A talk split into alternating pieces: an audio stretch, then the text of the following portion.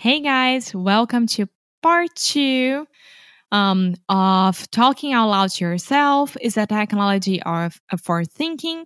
This is me reading the article without Foster correcting me. And as you could notice, the first part, the beginning of the first part, which means last episode, I was a little bit, I mean, not scared of reading it, but it wasn't the best of me.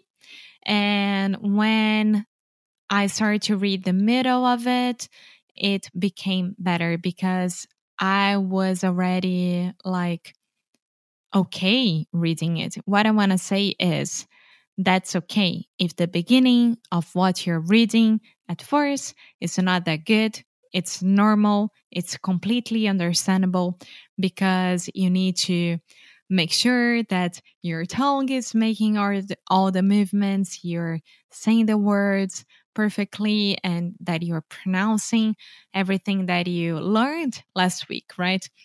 So today I'm gonna finish the last two paragraphs. Um, so I'm gonna start reading the one that it starts technological developments, and then I'm gonna finish it and that's it. I think my job is done. So if you want to read with me, I put the link on the show notes, which means the description of the the article, and then you can read with me and see what I'm saying. And I think it's a better way of studying this with me. So let's go technological developments that make speaking seemingly redundant are also an obstacle to embracing our full cognitive potential. Recently, the technology entrepreneur Elon Musk declared that we are marching towards a near future without language, in which we'll be able to communicate directly mind to mind through neural links.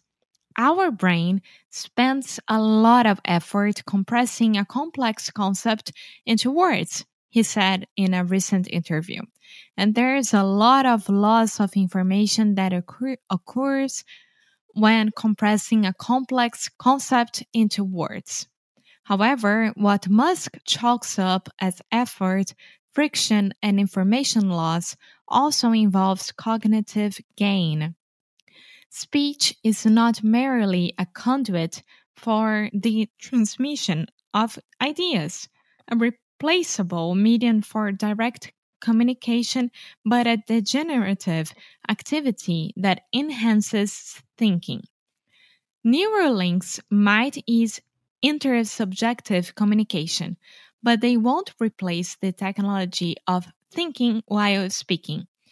Just as Kleist realized more than 200 years ago, there are no pre existing ideas, but rather the heuristic process by which speech and thought construct, co construct each other. So the next time you see someone strolling and speaking to herself in, the, in your street, wait before judging her she might be in the middle of intensive work. She might be wishing she could say, I'm sorry, I can't chat right now. I'm busy talking to myself. And maybe, just maybe, you might find yourself doing the same one day. Okay, so this was the end of this article, and now I want to share some thought, some thoughts with you guys. And the reason that we stayed two weeks with this article, it was to show you guys how important it is to read and to talk out loud while reading. It makes sense. It makes your brain and your mouth um, be completely focused on what you're doing.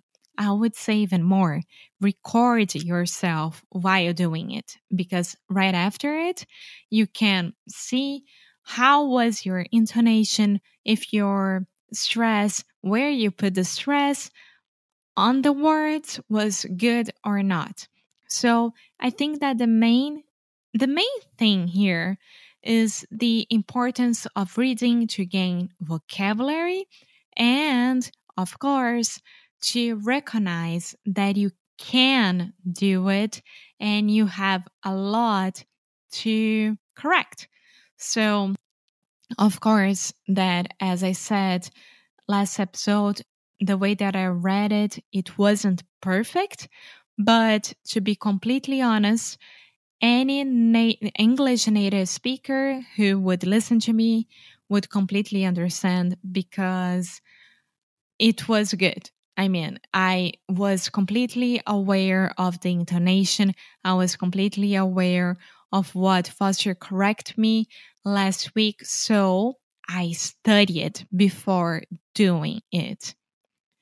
Então, o que eu quero dizer aqui é o seguinte: se você não fizer um esforço de ler em voz alta e entender aquilo que você está estudando, entender aquilo que você está fazendo, não vai adiantar de nada. Por quê? Você vai continuar fazendo os mesmos erros, você vai continuar falando as coisas erradas, você vai continuar pronunciando da forma errada.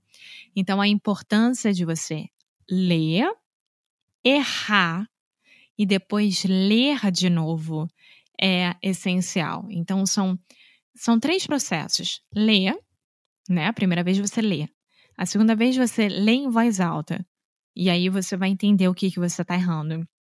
E a terceira vez você vai ler em voz alta de novo e já vai ter corrigido aquilo que foi errado na última vez.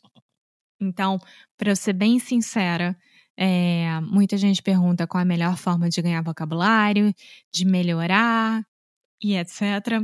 Essa é uma das melhores formas. Lendo, lendo em voz alta, fazendo estudo ativo ao invés do passivo. Então tá aí. Eu tô muito feliz com o resultado, realmente estou. É, eu acho que esse é um artigo super difícil de ler. E eu tô exausta agora de ter lido de uma vez, mas valeu muito a pena para eu ver os meus resultados. So I hope that you have the same results as I do. And and that's it. So keep up the good work and live well. Bye.